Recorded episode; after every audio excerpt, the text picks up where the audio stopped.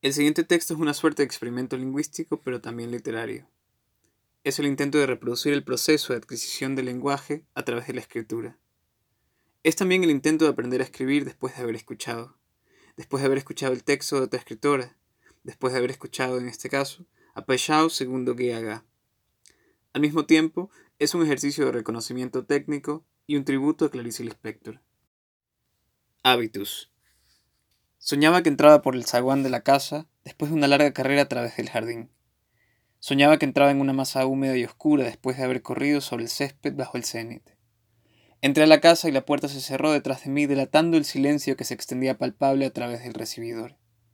A mi izquierda, ya lo intuía, en el estudio yacía la misma cucaracha sobre su espalda que me atormentó durante las horas agostadas de mi niñez.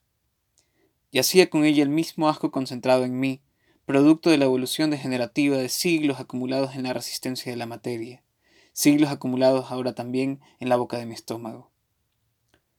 Se movía exasperadamente, girando sobre sí misma, tratando en vano de recuperar el uso de sus facultades motoras, ansiosa por restituir el mundo de cabeza sobre sus patitas, cuya contorsión acelerada era lo único que marcaba la presencia del silencio, rompiéndolo, interrumpiéndolo, dándole la pauta crepitante que marca la continuidad de su ausencia, como el sonido de la leña ardiente en la soledad de un bosque oscuro. Yo la circundaba, caminaba a su alrededor, atraída por mi miedo interno, por el placer de sentir miedo controlado, inofensivo, miedo cobarde ante la anulación de la posibilidad del contacto con la inmundicia.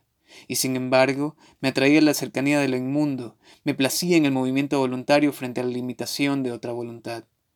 De pronto, Sentí el cosquilleo en la canilla. Sentí el cosquilleo en la canilla y no vi nada. No vi nada hasta que desperté. Desperté y sentí el cosquilleo en la canilla, como ramitas apoyándose sobre los vellos de mi canilla desnuda. Sentí el crepitar de la leña ardiente en el movimiento y con la intuición de lo que me esperaba, el calor de la llama en la boca de mi estómago. Sentí también la necesidad de asegurarme de mi miedo, de afianzar el calor con lo que restaba de mi libertad motora. Levanté las sábanas y ahí estaba, moviéndose con una curiosidad irreprimible, mientras el calor de mi estómago se convertía en frío a través de mis extremidades ahora petrificadas.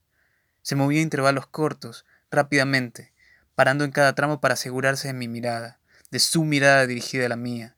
Veía sus ojos como la raíz de sus antenas, complaciéndose en mi movilidad y mi asco petrificado, viéndome cada vez más cerca con el silencio de una mirada inhóspita y libidinosa, viéndome sin ver, más bien siéndolo visto y tocado por su cuerpo, cada vez más cerca de mi pecho, mi cuello, mi barbilla, siendo finalmente lo que habitaría, lentamente adentrándose en mi boca hacia las cavidades oscuras de mi esófago.